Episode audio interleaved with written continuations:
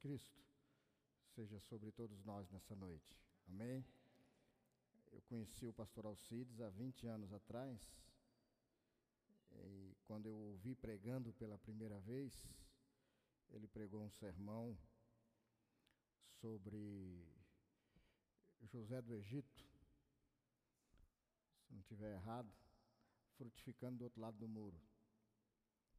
Eu ouvi esse sermão, eu falei, eu preciso ficar perto desse homem, esse homem está tá frutificando. E ele tem que frutificar na minha vida também. E eu fiz questão de me aproximar do pastor Alcides, conhecê-lo de perto, porque eu via que jorrava água cristalina da vida dele para abençoar pessoas. E eu fiz isso, me aproximei, ganhei muito com isso. Mas eu tive uma grata surpresa quando eu conheci a esposa dele, Ana. E eu vi que a fonte do, do lado de lá era igual à do lado de cá. E passei a ser abençoado também, juntamente com minha esposa, pelo casal. Tem 20 anos que a gente caminha juntos e temos sido muito abençoados. Eu tenho um privilégio muito grande. Dentre tantos que Deus me deu a graça de tê-los, tem um que é muito especial é o fato de caminhar com uma companheira há 35 anos de casado, completa semana que vem, com mais cinco de namoro, 40 anos, e possivelmente seja a única mulher desse auditório que está com seu nome registrado no livro do, do, do Guinness. Não sei se tem alguma outra aqui que tem o seu nome registrado. Ela tem a mulher mais amada do mundo. Tem 40 anos que está registrado isso. E eu tento ser fiel ao que Paulo me ensinou, que eu devo amar a minha esposa. E nós temos caminhado nesse propósito, nesse intento, de amar ao Senhor juntos. E tem sido benção. Alegria muito, muito grande de conhecer o presbítero Anderson, que pregou hoje pela manhã a sua pregação de hoje de manhã tirou de sobre mim uma responsabilidade muito grande. A responsabilidade da teologia do Congresso ficou sobre você. A responsabilidade de conhecimento ficou sobre você. A responsabilidade de eloquência você carregou sobre você. Você me deixou na sombra. Estou tranquilíssimo nessa noite. Não tenho responsabilidade nenhuma. Qualquer cobrança vai ser em cima do Anderson. Então, Estou de boa. Foi dito três vezes aqui que Deus está nesse lugar. Eu queria dizer para vocês que eu aprendi isso quando era menino. Minha mãe dizia: Olha, Deus está em todo lugar. Deus está em todo lugar. Eu fui crescendo e ela dizia: Deus está em todo lugar.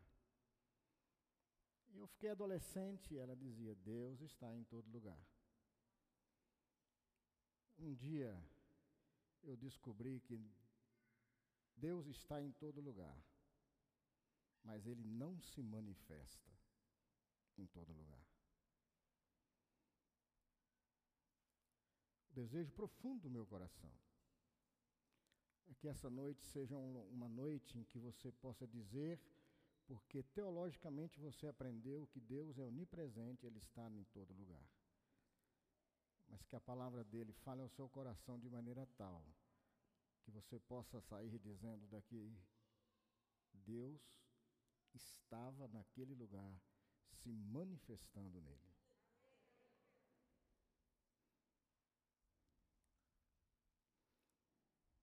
Dê uma olhada para essa garrafa. Imagine que ela seja o trono de Deus. Deus está sentado nele. Deus é santo, santo, santo, santo. Infinitamente santo. Absolutamente santo. Plenamente santo. E Ele está no trono. Deus está envolto, pastor Alcides, em um véu de santidade. Esse véu cobre todo o Senhor. Ele está no trono, ele é santo, e ele está envolto nesse véu de santidade. Está escrito que ninguém, absolutamente ninguém, jamais vai penetrar sobre esse véu de santidade para ver o Senhor que está no trono em pecado. Por isso eu queria desafiar você nessa noite, que quer se misturar com o santo que está no trono, a santificar a sua vida. Só existe uma forma de ver o Senhor nessa noite. É se você for santificado por Ele. Só existe uma forma de entrar na presença dEle e permitir que Ele seja aquilo que Ele quer na nossa vida, se estivermos em santidade. O pastor Alcides falou com muita propriedade hoje à noite, hoje pela manhã, sobre algumas raposinhas. A visão que ele teve e que ele tem desse texto que ele compartilhou conosco, absolutamente correta, perfeita. As raposinhas destroem a plantação. Mas eu queria trazer nessa noite uma visão diferente da raposinha. Eu sou agricultor de uma região extremamente seca, árida. Por via de regra, a nossa produção ela é por mecanismos de irrigação.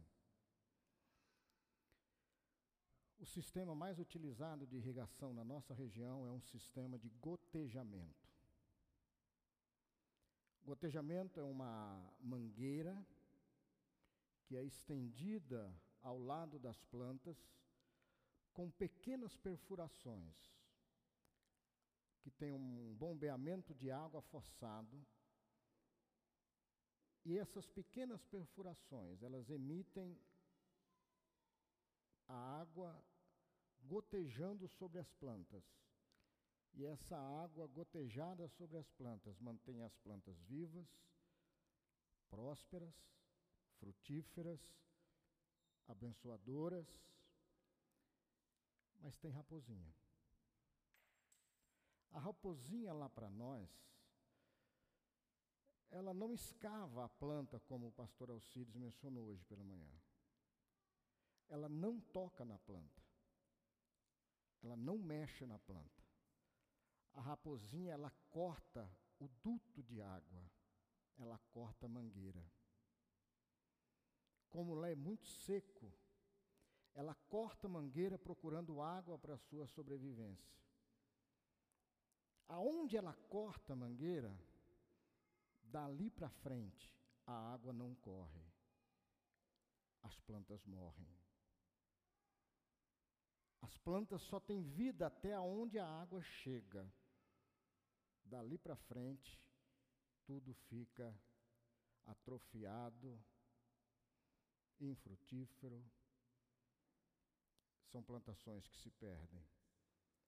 Acredito eu que essa é uma verdade no nosso meio.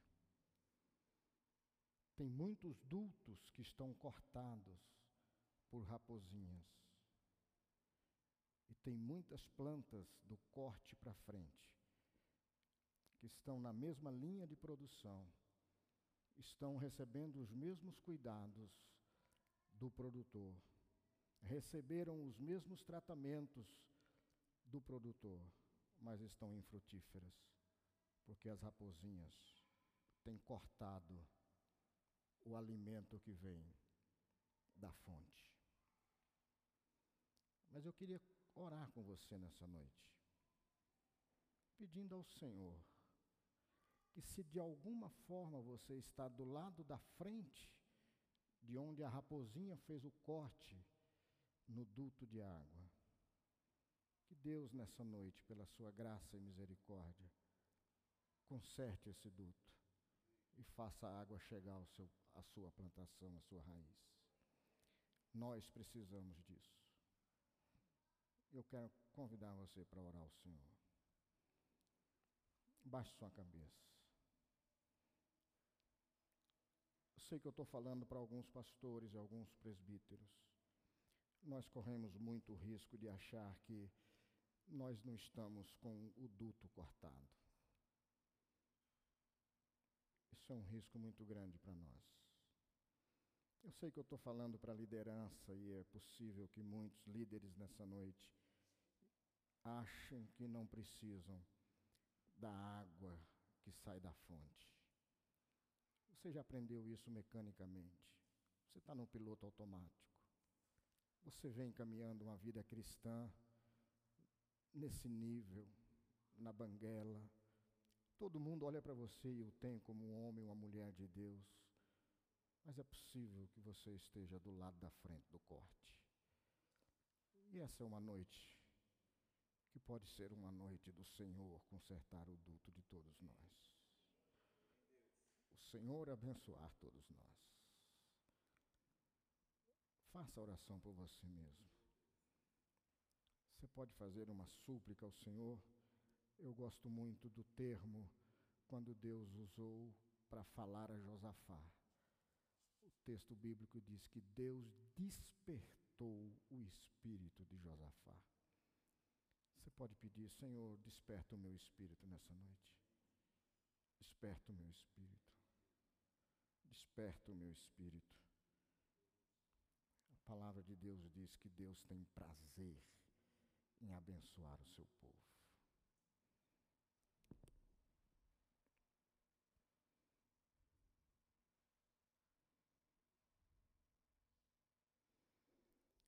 Amém. Deus nos abençoe nessa noite. Queridos, você pode abrir a sua Bíblia em Lucas capítulo 24. Lucas capítulo de número 24.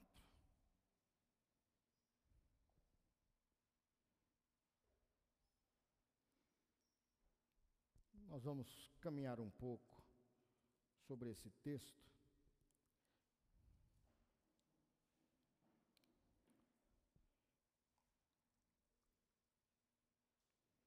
Texto que Deus colocou no meu coração para compartilhar com vocês nessa noite. Versículo de número 13.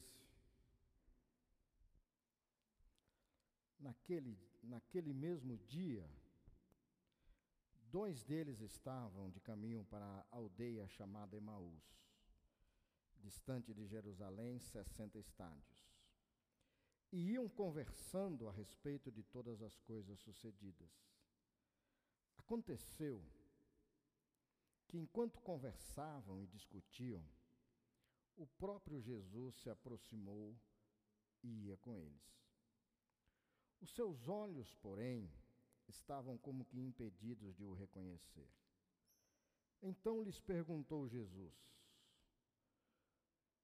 que é isso que vos preocupa e de que ides tratando à medida que caminhais? E eles pararam entristecidos.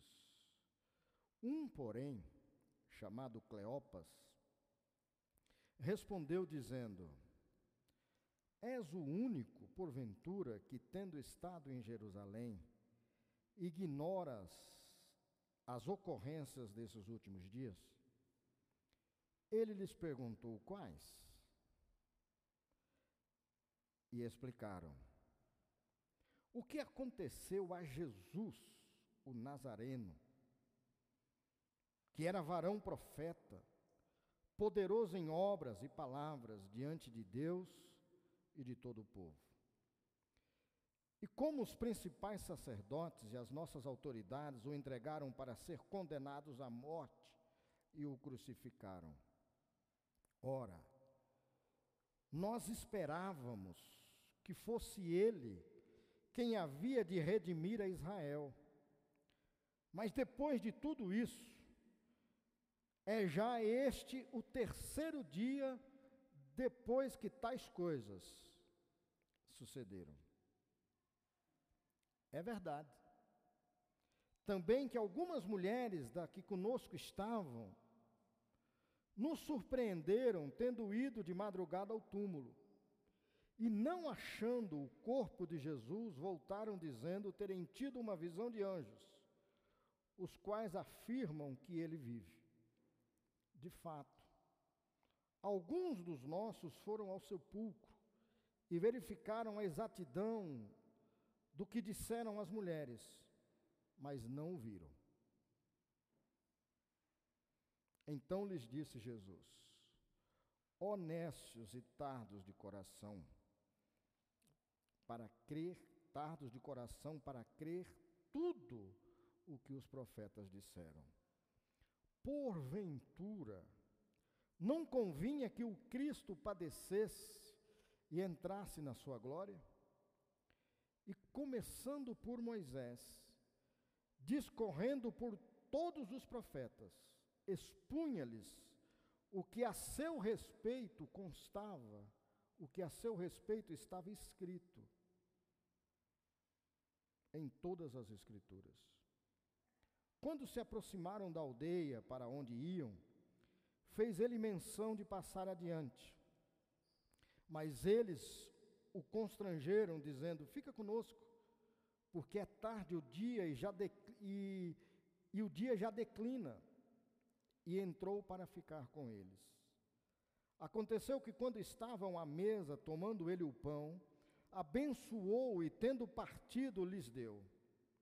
Então, se lhes abriram os olhos e reconheceram, o reconheceram, mas ele desapareceu da presença deles.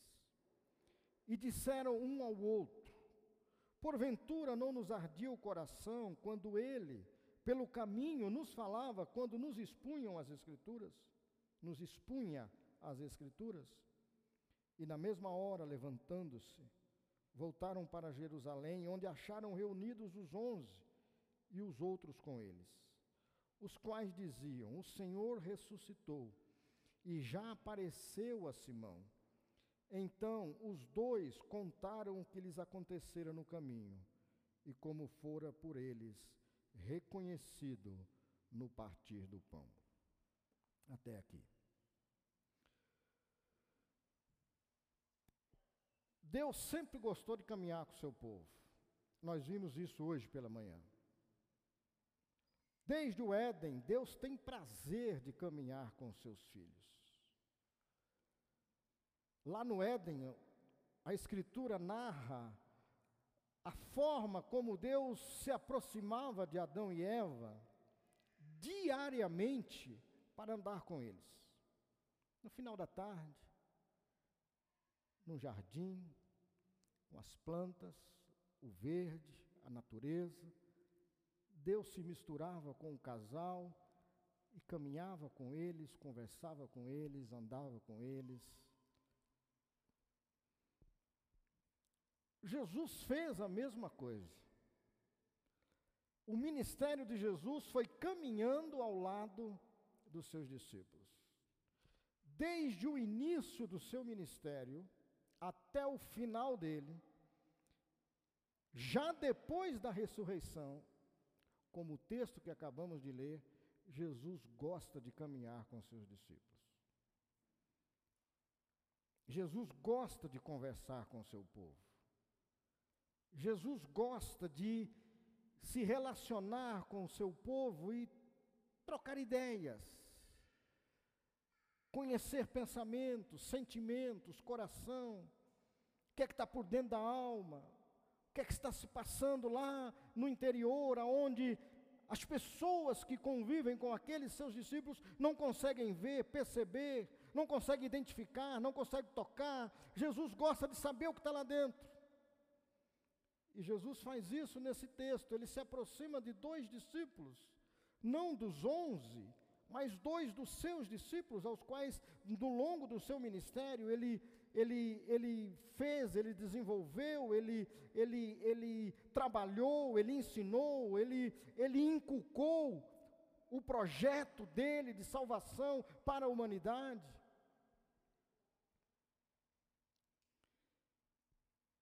E os dois discípulos estão ali conversando com Jesus e eles fazem uma pergunta para Jesus.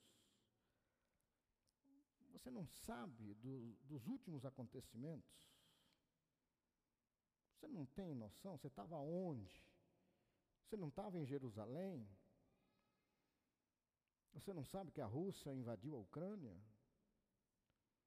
Você não tem conhecimento disso? Você não estava com o celular na mão? Não tem notícia desse negócio, não? Você não sabe que a Maria passou no vestibular para medicina? Você não sabe que o fulano lá perdeu por causa de dois pontos? Você não sabe que fulano foi promovido? Você não sabe que o Ministério 1 mais 1 abriu uma nova congregação, uma nova igreja? Você não tem, você não está sabendo das últimas coisas? Você está tão desinformado que a principal notícia dos últimos três dias você não tem conhecimento sobre ela. E Jesus traz para esses dois discípulos nessas indagações o primeiro ponto do nosso tema desse congresso. Jesus disse: Porventura vocês não sabem o que está escrito? Vocês não têm noção do que está escrito? E Jesus, no versículo 27, ele começa a expor para aqueles dois indivíduos o que estava escrito a respeito dele mesmo.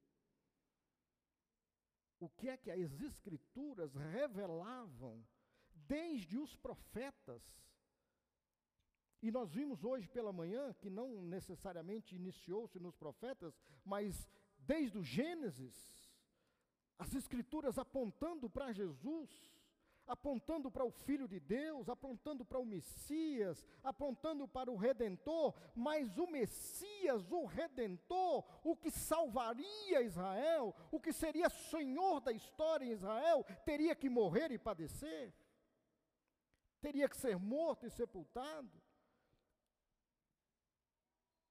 Os discípulos estão sem ter uma compreensão exata do que estava escrito. E Jesus traz para aqueles dois discípulos, naquela conversa, naquela caminhada, tentando abrir o entendimento, a compreensão, fazê-los perceber o que estava escrito em relação a ele. Parece-me que está ficando claro aqui de que uma caminhada cristã ela não pode ser desenvolvida sem o conhecimento do que está escrito.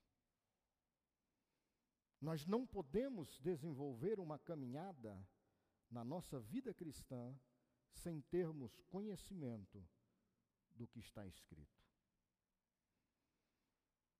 Nós ouvimos falar sobre Esdras hoje pela manhã. Está escrito que Esdras dispôs o seu coração a conhecer o que está escrito. Esdras aplicou o seu coração nenhum exercício, nenhum esforço, nenhuma dedicação a saber o que estava escrito, a conhecer o que estava escrito. Esdras compreendeu a necessidade que eu e você e todos nós, como discípulos de Jesus, temos de saber o que está escrito. No entanto, essa não é uma prática exercida por uma grande parte de nós que nos denominamos cristãos. Eu fui eleito presbítero na nossa igreja muito cedo, muito novo. Recém-casado, casado há pouco tempo. E eu fui conviver com alguns anciãos da igreja. E uma das maiores decepções que eu tive naquele convívio com os anciãos da igreja foi perceber que eu estava convivendo com pessoas de 50, 60 anos de mandato de presbíteros, que jamais tinham lido a Bíblia toda uma única vez. Faleceu um ancião, um presbítero na nossa igreja, e na morte dele, a Bíblia dele ficou comentada. O comentário era: o presbítero deixou registrado na capa da sua Bíblia que ele leu a Bíblia toda 17 vezes. Poxa, que marco, que façanha.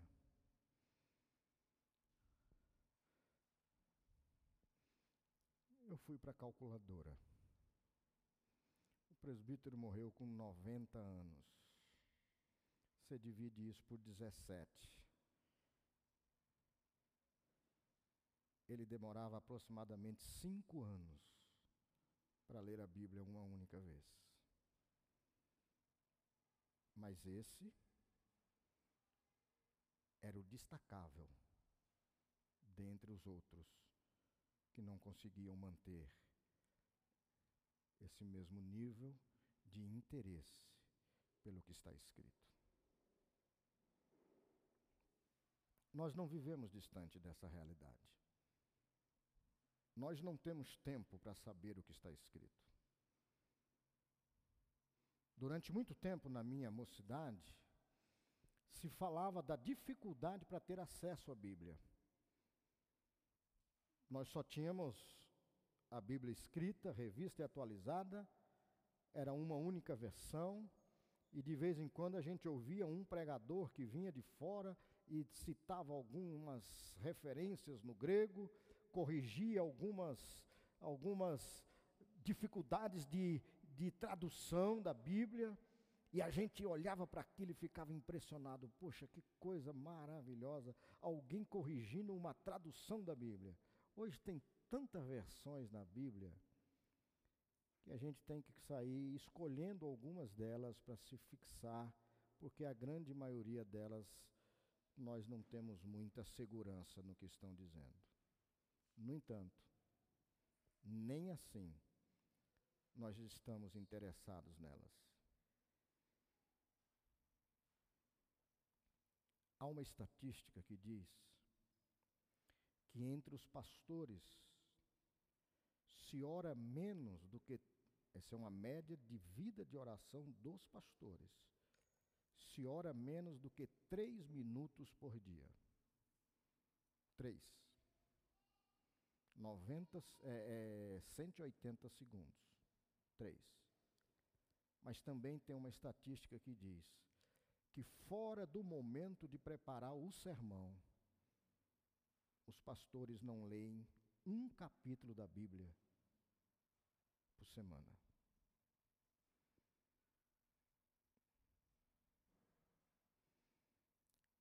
Jesus olha para os dois discípulos e disse: Vocês não sabem o que está escrito a meu respeito?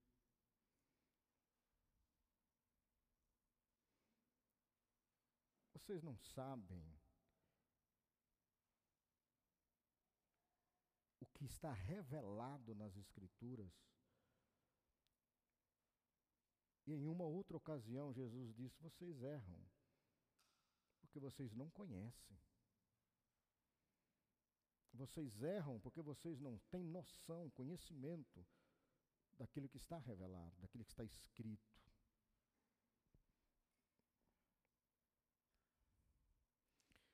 Deus só tem compromisso com a palavra dele. Vocês têm um líder extraordinário. Mas permita-me decepcionar vocês. Deus não tem compromisso nenhum com a palavra do pastor Alcides. Enquanto a palavra desse homem estiver submissa à palavra que está escrita, Deus vela sobre ela, para que ela se cumpra no vosso meio. No entanto, se alguma heresia sair da boca desse homem ou desse casal, Deus não tem compromisso nenhum com isso. Deus se compromete com a palavra dele. E a esta palavra, ele mesmo diz que ele vela sobre ela para cumprir.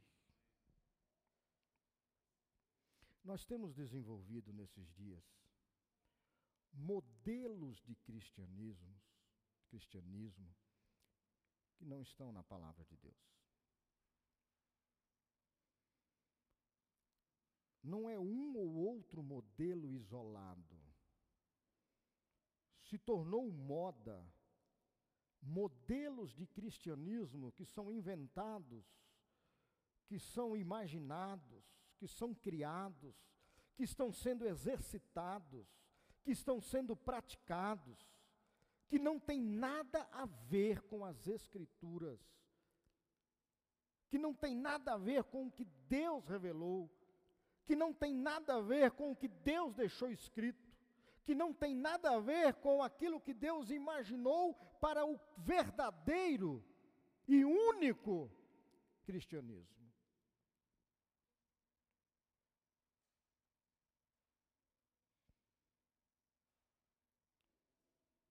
Você já ouviu falar em vários modelos de cristianismo? Cristianismo sem cruz, cristianismo sem renúncia, cristianismo sem arrependimento, cristianismo sem um encontro regenerador com o próprio Cristo, cristianismo sem, sem Bíblia, cristianismo sem igreja, cristianismo sem comunhão, cristianismo sem tantas e tantas e tantas possibilidades que estão criando por aí. No entanto, Deus não tem nada a ver com isso. Nada. Mas Paulo é uma benção, a igreja está crescendo. Eles estavam com 500 membros poucos dias atrás, já estão com 3 mil. Abriram não sei quantas igrejas. Queridos, cristianismo, sem o que está escrito, pode ser qualquer coisa, menos cristianismo. Nada a ver com cristianismo. O coronel João Dourado, que foi comentado aqui, e eu vou falar sobre ele amanhã, no início da sua conversão, ele recebeu uma Bíblia de presente. E eu vou falar sobre essa Bíblia daqui a pouco se der tempo. Se não der, eu falo amanhã. Esse coronel João Dourado, que é o meu tataravô, eu sou a sexta geração de presbíteros da família. O coronel João Dourado foi o primeiro presbítero da nossa região, o primeiro homem convertido ao evangelho naquela região. Vindo do catolicismo, ao receber uma Bíblia de presente, ele montou no lombo de um cavalo e percorreu uma distância de 60 quilômetros até a primeira paróquia para conversar com o padre sobre a veracidade da, da Bíblia que ele tinha recebido. Naquela paróquia não tinha nenhuma Bíblia. Aquele padre o recomendou que ele fosse a Salvador. E ele percorreu uma distância de mais 450 quilômetros a cavalo para chegar a Salvador, para checar a, a veracidade daquela, daquela Bíblia. Se a Bíblia dos crentes era igual a dos católicos e se era confiável. Não encontrou uma Bíblia em Salvador, isso foi em 1890. 1901. Mas o padre em Salvador o recomendou a ir à cidade de Senhor do Bonfim, na Bahia, que lá tinha um, um padre que tinha uma Bíblia. E ele andou mais de Salvador a Senhor do Bonfim, 400, quase 400 quilômetros, no lombo de um cavalo. Chegando em Senhor do Bonfim, ele encontrou uma Bíblia católica. E com exceção dos livros que nós sabemos que são a menos da nossa Bíblia, e sabemos por que, que eles são a menos, por que, que eles não estão na nossa Bíblia, ele testificou a veracidade das Escrituras. Isso em 1901, em um sertão nordestino, um homem entendeu que o que está escrito é a coisa mais importante na vida do cristianismo. O que está escrito.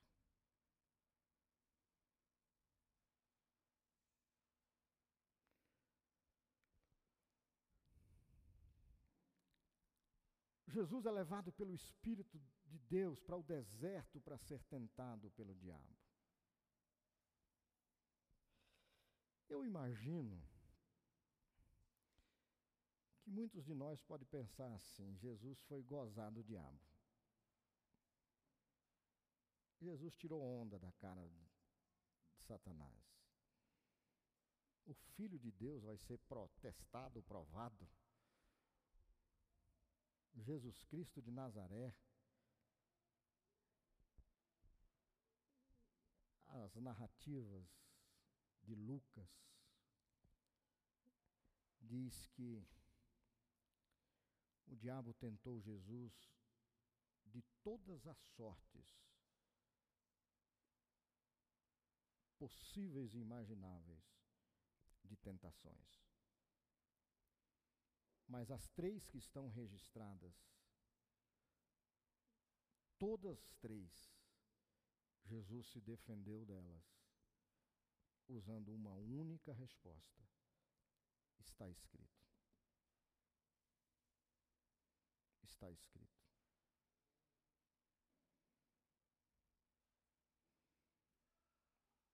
Muitos de nós estamos sendo tragados sugados, absorvidos por ideologias, por influências, por ministérios, por pastores que têm nome, nomes destacáveis no meio evangélico, muito embora as suas teologias, as suas a sua linha doutrinária não condiz com as Escrituras. Mas essas igrejas estão estourando no seu número de membros. Porque o que está escrito não nos interessa muito. O que nos interessa é o que nós sentimos, é o que nós recebemos de bom, é o que pode ser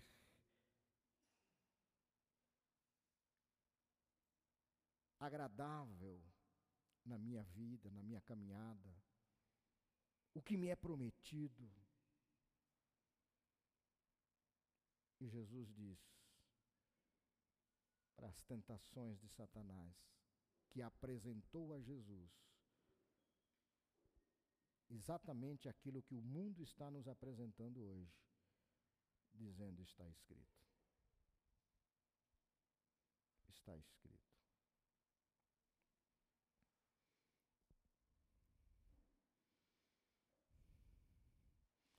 Que está escrito, queridos, é o que tem poder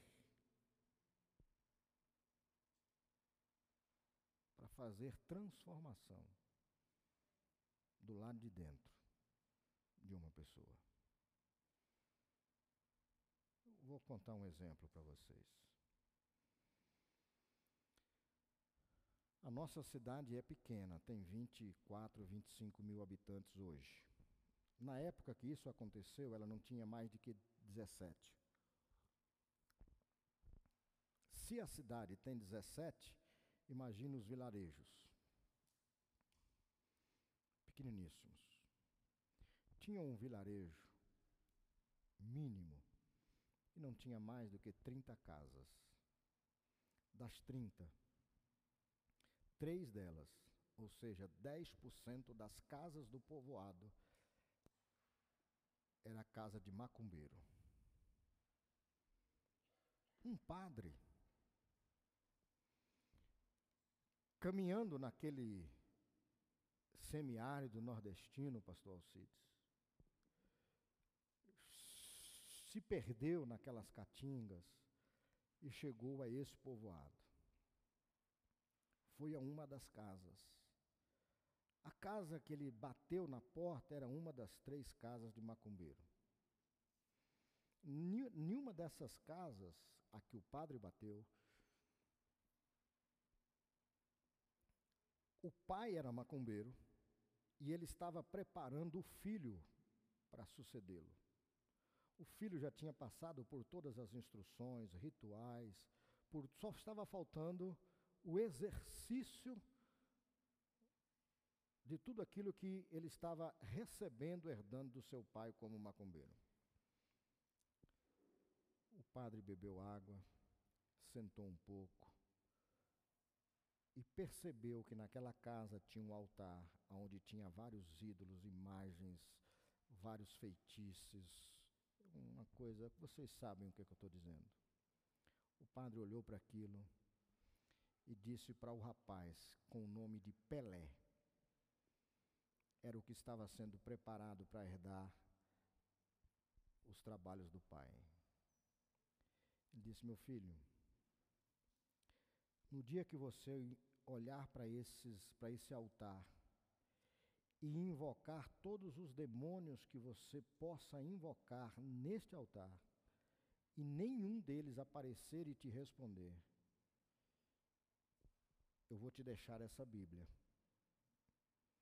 Você leia essa Bíblia, mas só faça isso no dia que nenhum deles te responder. O padre foi embora. Um dia o Pelé entra no altar, invoca o primeiro, invoca o segundo, invoca o terceiro, e sai invocando, e sai invocando, e nenhum deles aparece. A fila de pessoas está do lado de fora esperando para receber aquelas entidades as quais o Pelé tinha a responsabilidade de trazê-las para serem consultadas, para serem para possuírem as pessoas que ali estavam, e nenhum deles apareceu. Pelé ficou frustrado com aquilo. Ele se lembrou do padre, procurou a Bíblia, sem nenhum pastor, pastor, para ensinar teologia, sem nenhum pastor para ensinar ler, aonde começar, como começar. Ele abriu a Bíblia e leu as Escrituras.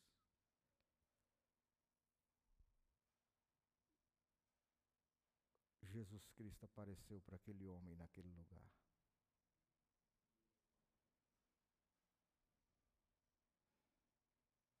As portas do céu se abriram.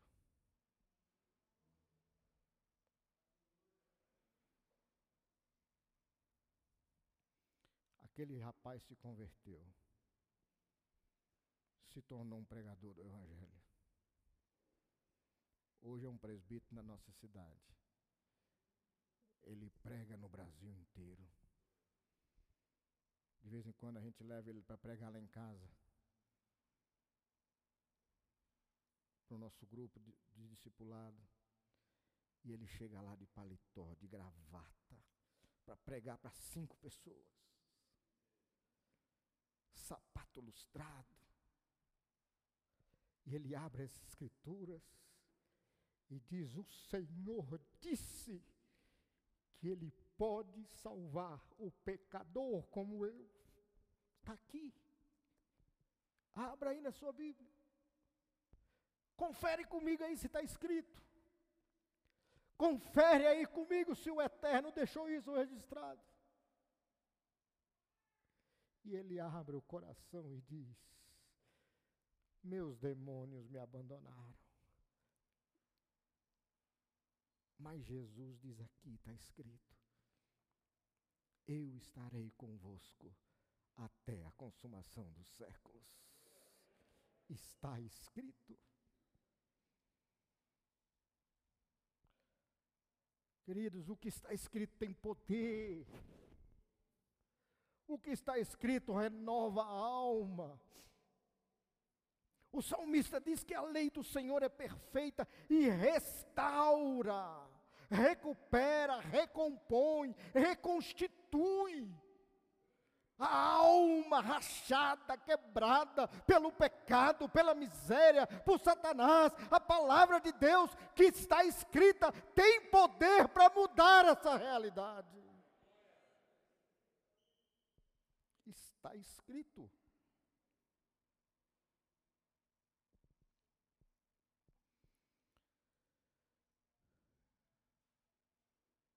Uma das coisas que me impressionou quando eu estive em Seul foi a casa de um imperador. Eu fiz questão de registrar com várias fotos. A casa do imperador tem uma sacada enorme. E na frente da sacada tem de um lado doze e do outro doze demarcações e é um espaço enorme. E todos os dias de manhã, o imperador aparece na sacada. E na frente da sacada, em um nível abaixo, naquele piso, com aquelas doze demarcações, cada uma delas tem um súdito do imperador esperando o imperador pega o livro do dia e ele lê as ordens, as instruções, o que precisa ser feito, o que é para ser cumprido, o que é para ser obedecido, e fecha aquele livro e se recolhe. Aqueles 24 que estão ali em pé, eles saem para cumprir.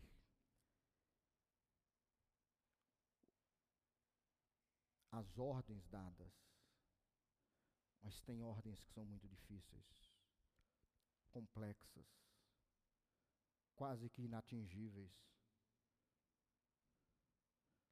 E naquela caminhada, aqueles 24 que estão ali, eles saem multiplicando aquelas informações para os demais, e aqueles que não ouviram, o imperador, eles dizem, mas isso é impossível, não tem como, não tem como a gente atender isso. Aqueles que estiveram na presença do imperador, eles olham para eles e dizem: está escrito. Não tem argumentação. Não tem como refutar. Não tem como não fazer. Está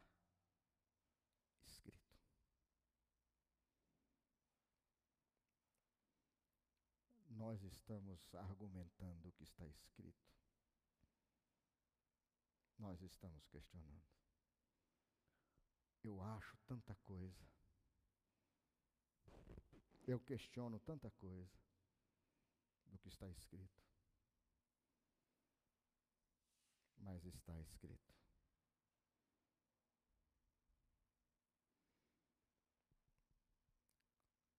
Com essa palavra de Jesus, está escrito, ele introduz o segundo ponto do nosso tema desse congresso.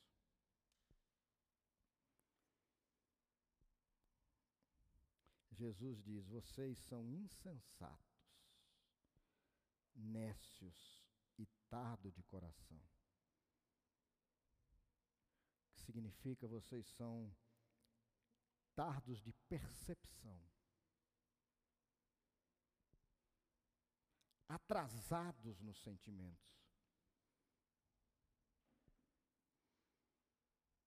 O segundo ponto é: eu creio. E Jesus olha para aqueles discípulos e diz: vocês são tardos de compreensão. Vocês são insensatos, vocês não acreditam no que está escrito. Vocês não creem no que está escrito. As profecias sobre a minha pessoa, Jesus Cristo de Nazaré, elas estão nas Escrituras há centenas de anos. Não é nada novo, Não está acontecendo nada diferente daquilo que eu já os ensinei nesses últimos três anos que eu andei com vocês. Isso que vocês estão dizendo que são os últimos acontecimentos, eu já os narrei para vocês. Vocês não creem nisso? Vocês não acreditam nisso?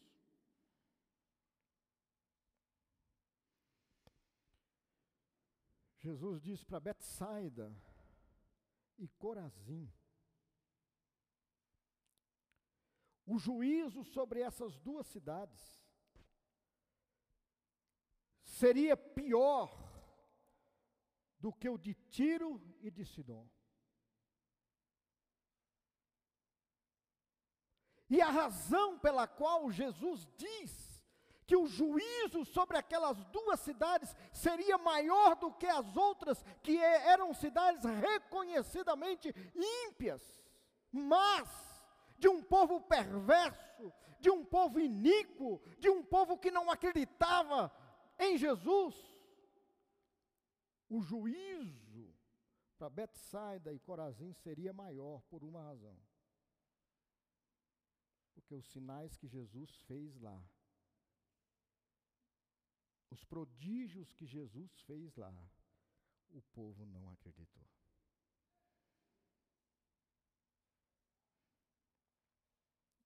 Jesus pergunta: a quem eu vou comparar uma geração como essa? A quem eu vou comparar uma geração incrédula como essa? A quem eu vou comparar uma geração que não acredita em mim como essa? E ele dá um exemplo é como aqueles meninos que estão na praça, que eles tocam flauta e vocês não dançam. É sobre aquelas outras crianças que gritam, que pranteiam,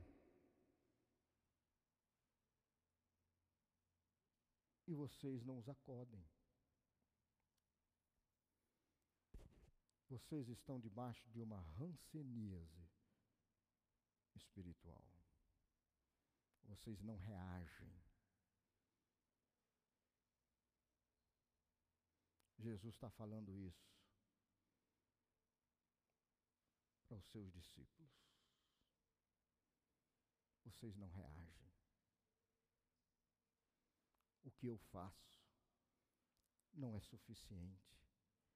O que eu vivo não é suficiente o que eu ensino não é suficiente. Os prodígios e os sinais, vocês estão insensíveis a isso.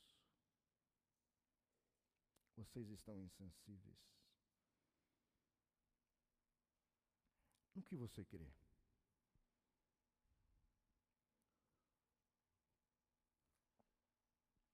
Você já parou para pensar no que é que você crê?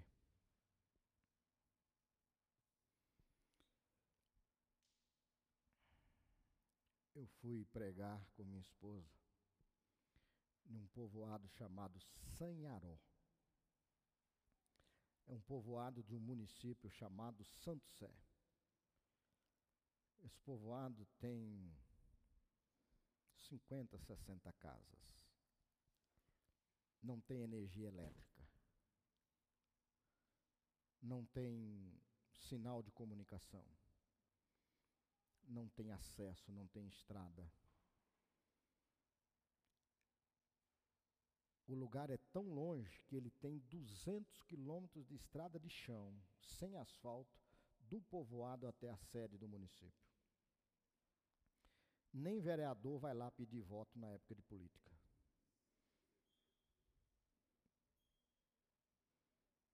Tem uma escolinha que só tem uma sala, uma professora para todos os meninos que ali estão.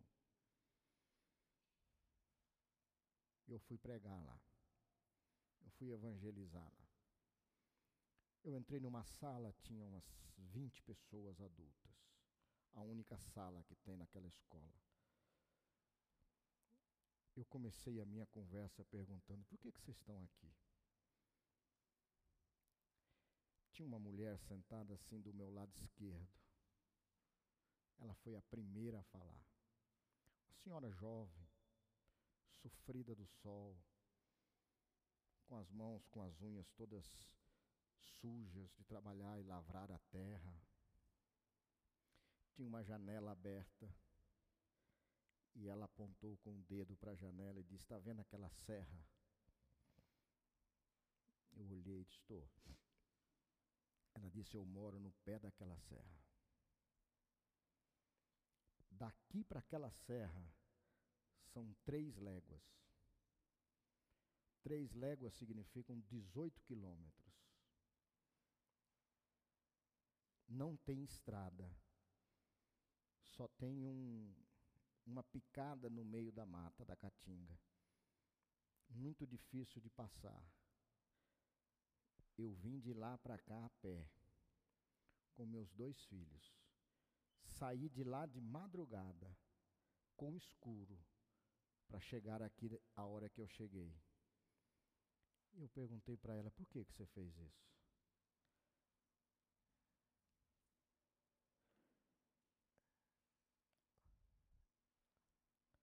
Ela disse: Eu fiquei sabendo que os crentes estariam aqui hoje. E a única coisa que pode mudar a minha vida é Jesus Cristo de Nazaré. Nós não cremos nisso. Se nós crêssemos nisso,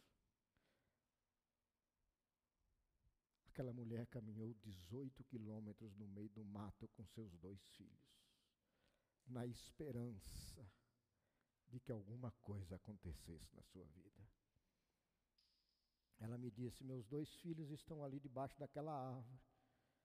A minha esposa estava lá com as crianças debaixo da árvore. Eu estava pregando para os adultos, ela estava contando as historinhas de Jesus para as crianças.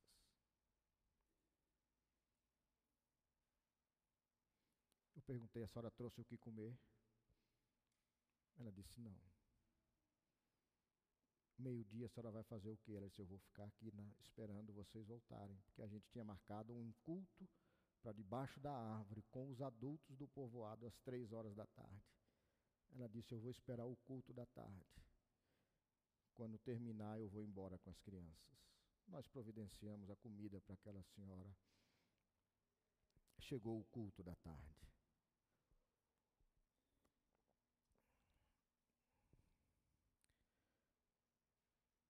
Uma moça, uma senhora jovem, chegou em uma moto com duas crianças. Ela parou, as duas crianças desceram e aquela senhora jovem saiu. Cinco minutos depois, aquela senhora jovem voltou com a moto, com mais duas crianças, parou, as duas crianças desceram, ela saiu na moto. Com mais cinco, mais cinco minutos, aquela senhora voltou com uma criança, a criança desceu, ela deixou ali na árvore e ela saiu na moto. Ela trouxe nove crianças. Eu perguntei para a pessoa que nos levou lá. Digo, o que é que significa isso?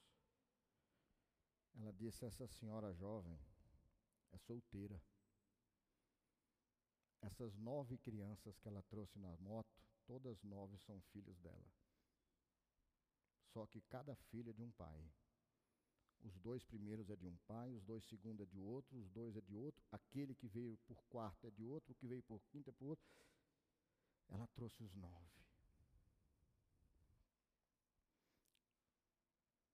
E nós começamos a pregar.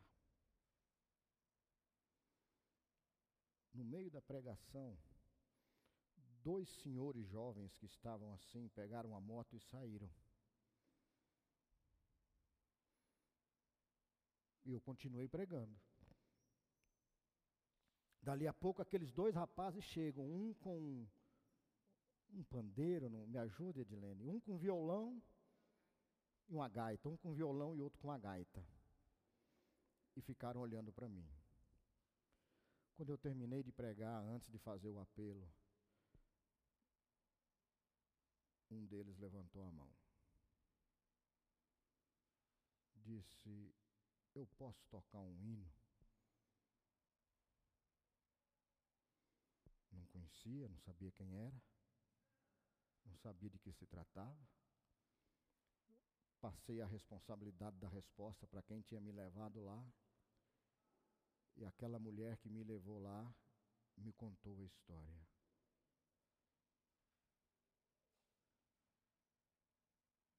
Ela disse: esses dois rapazes, eles são maridos de duas senhoras jovens, que são aquelas ali. E ela chamou as duas senhoras jovens. E elas são do povoado. E aquelas duas senhoras jovens me contaram a história daqueles dois maridos. E elas disseram assim: Olha, há 25 anos atrás, no povoado vizinho, veio um rapaz de moto e pregou, dizendo que ele cria que Jesus Cristo pode mudar a vida de alguém. Nós duas éramos, éramos duas jovens adolescentes. Uma tinha 10 e a outra 11 anos. E na hora que aquele rapaz fez o apelo, nós fomos lá para frente e falamos: olha, nós queremos acreditar que Jesus pode mudar a vida. E elas entregaram a vida para Jesus. E voltaram lá para o povoado do Sanharol. Uma olhou para a outra e disse: O que é que nós vamos fazer da nossa vida agora? Nós entregamos nossa vida para Jesus. E aquele pregador, aquele menino lá, de 17 anos de idade, falou que Jesus tem poder para mudar uma vida. Vamos acreditar nisso. E uma fez um acordo com a outra: nós só vamos nos casar com dois rapazes que sejam crentes igual nós. E nós vamos fazer duas famílias cristãs naquele povoado. 25 anos depois, aquele rapaz que chegou lá de moto voltou para aquele povoado. Era eu. E aqueles dois caras falaram: Eu aceitei Jesus. Nunca receberam uma visita de um pastor, de um presbítero, de um missionário, nunca foram discipulados, permaneceram firmes por causa de um programa de um rádio que eles assistem diariamente, que elas assistem diariamente. O Evangelho tem poder. E aqueles dois rapazes tocaram dois hinos do nosso inário. E eu voltei para casa chorando, dizendo: Deus, eu não acredito. Eu preciso acreditar no que eu estou pregando. Eu preciso crer nisso. Finney, um dos avivalistas do final de 1800, foi pregar em uma igreja, em uma cidade, e um ateu começou a se organizar, a se preparar, tomou um banho para ir ver Finney pregar. A esposa perguntou para ele: Você é ateu? Ele disse: Sou. Mas você não acredita em nada disso? Você não acredita em Deus? Você não acredita em Jesus? O que é que você vai fazer lá? Ele disse: Eu não acredito. Mas o pregador acredita. Eu vou ouvir não é porque eu acredito, eu vou ouvir porque ele acredita no que ele está pregando. Ele conhece o Deus que ele diz que tem. Ele sabe o poder desse Deus, porque Deus fez na vida dele o que eu gostaria que fizesse na minha. Por isso que eu vou vê-lo. A história diz que seis horas da manhã as igrejas começavam a ser tomadas pelo auditório para ouvir Finer pregar à noite. Porque quem chegasse mais tarde não ia achar lugar. Porque Finer, ele acreditava no poder do Evangelho. E as pessoas iam para ouvir, não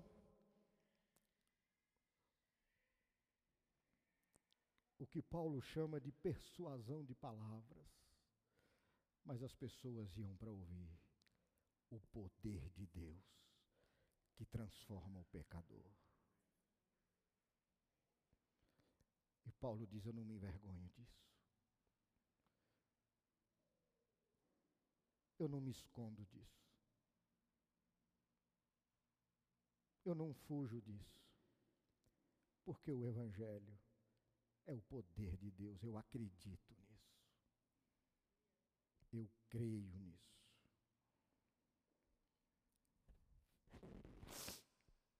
Aquela Bíblia que o, que o, o coronel João Dourado recebeu, que ele andou a cavalo para testificar sobre aquela Bíblia, atestar a veracidade daquela Bíblia.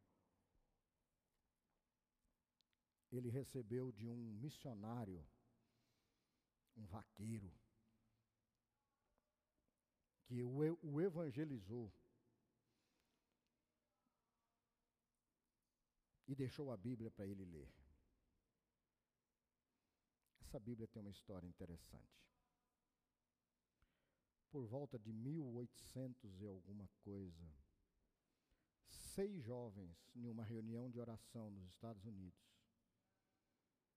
eles estavam orando a Deus e dizendo: Senhor,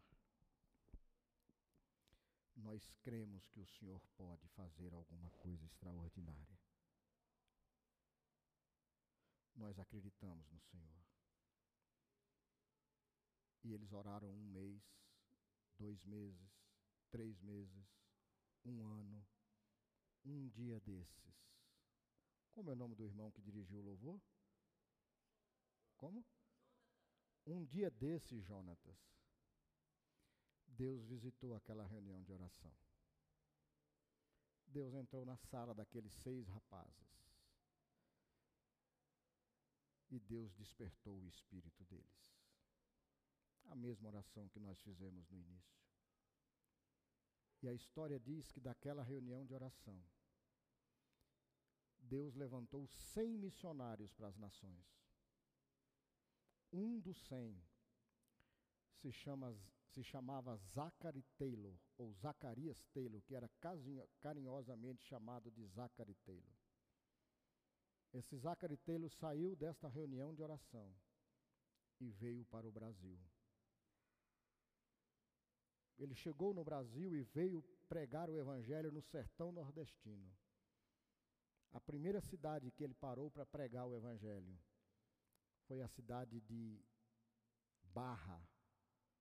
O pastor Alcides conhece muito bem a cidade que foi feita a ponte agora na travessia do Rio São Francisco. Quando ele está pregando o evangelho, o padre da cidade manda prender aquele missionário era um revolucionário, um protestante, que surgiu para pregar evangelho estranho na cidade da Barra. O padre manda prender o missionário e pendura o missionário Zachary Taylor de cabeça para baixo na árvore no centro da cidade, para que todos passassem e vissem o missionário pendurado de cabeça para baixo. E todos indagavam o porquê daquilo, e a resposta era a mesma: porque esse homem é um protestante. E ele morreria no final da tarde. Passava por aquela cidade.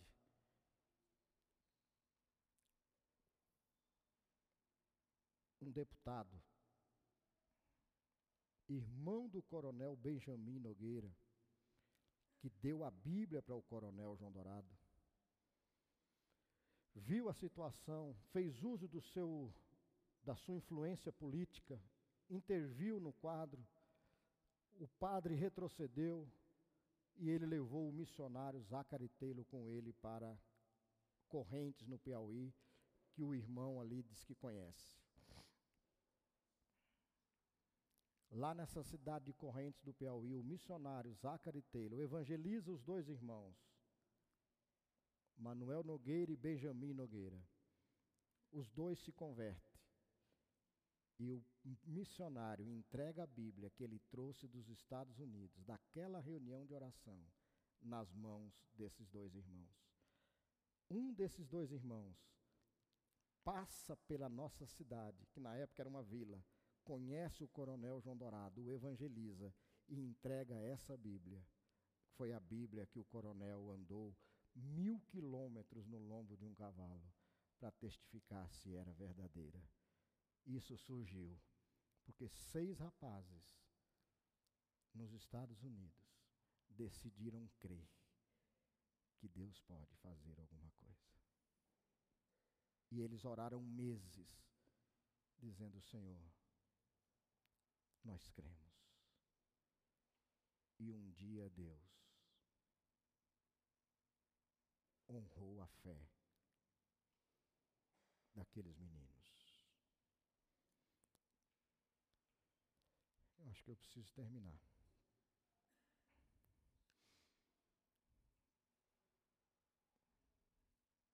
O que é que você crê hoje, querido? Quais são as últimas notícias? Eu vou dizer quais são as últimas notícias. As últimas notícias é que Jesus Cristo de Nazaré ressuscitou. E a última notícia é: ele vai voltar. Ele vai voltar, isso está escrito.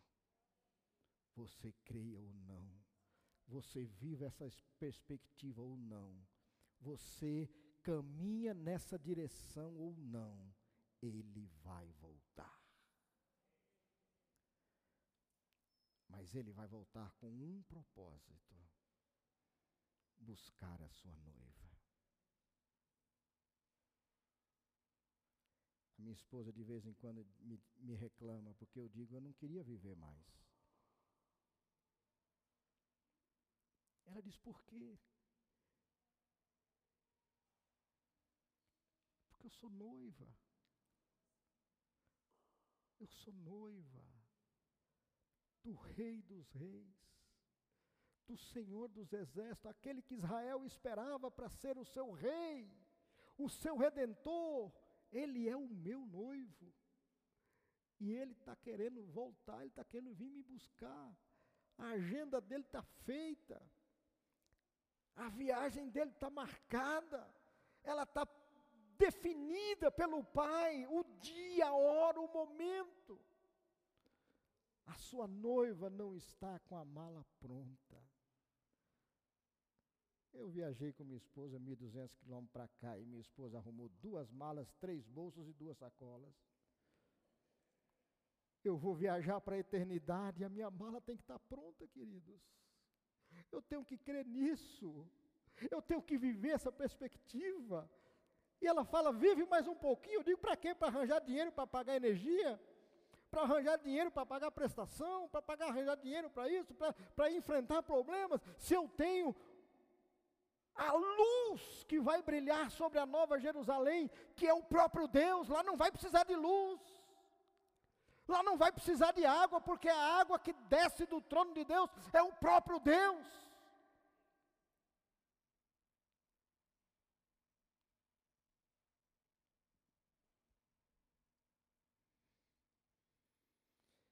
Quero terminar contando uma entrevista que eu assisti há muito tempo atrás. Na época, Xuxa era da Globo. E Cássia Kiss, atriz, também era da Globo.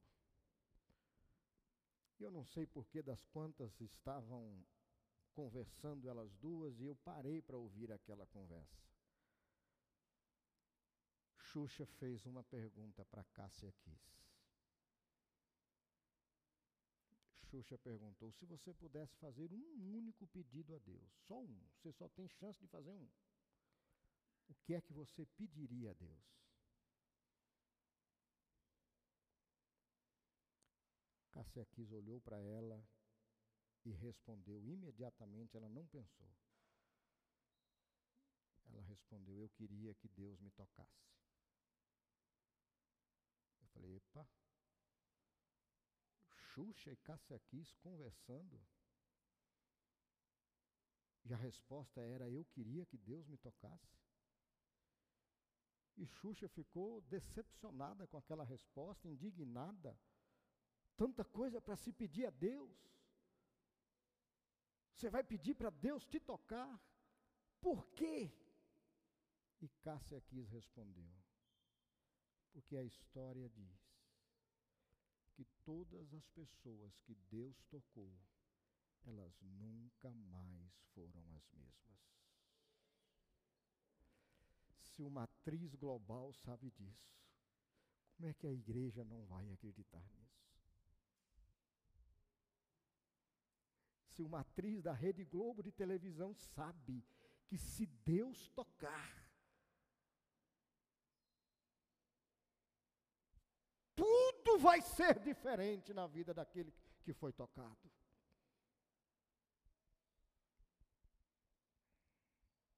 O que é que você crê?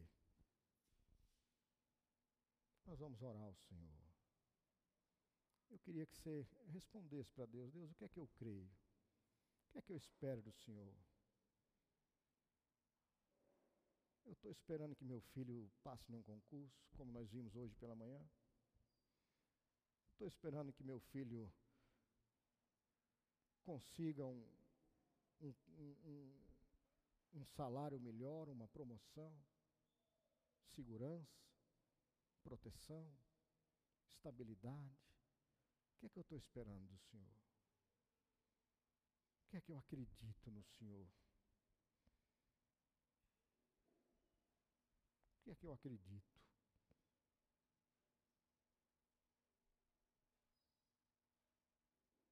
Minha mãe engravidou do terceiro filho.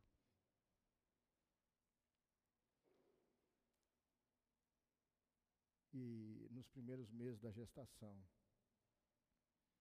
ela colocou a mão na barriga e disse: Senhor, eu queria que esse menino fosse homem. Naquela época não tinha ultrassom.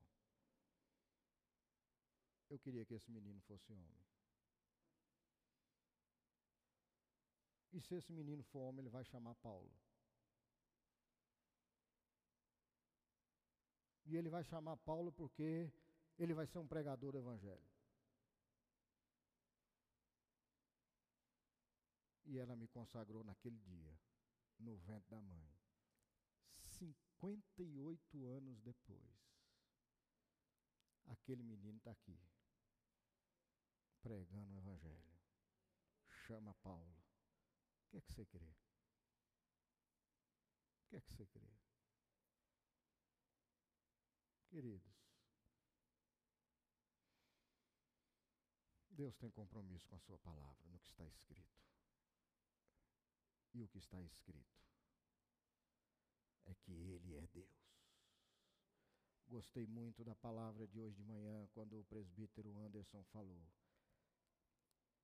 que só o trono de Deus, só o trono de Deus, em tudo o que existe, é o centro. O resto tudo circunda, circula, rodeia, chame como você quiser, mas a única base de tudo no universo é o próprio Deus. E ele diz para mim e para você nessa noite: está escrito, creia. Amanhã nós vamos caminhar na perspectiva do eu vivo. Vamos orar ao Senhor.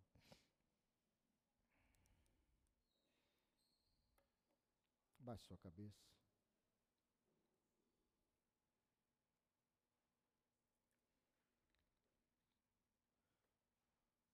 Você não quer fazer um desafio a Deus nessa noite?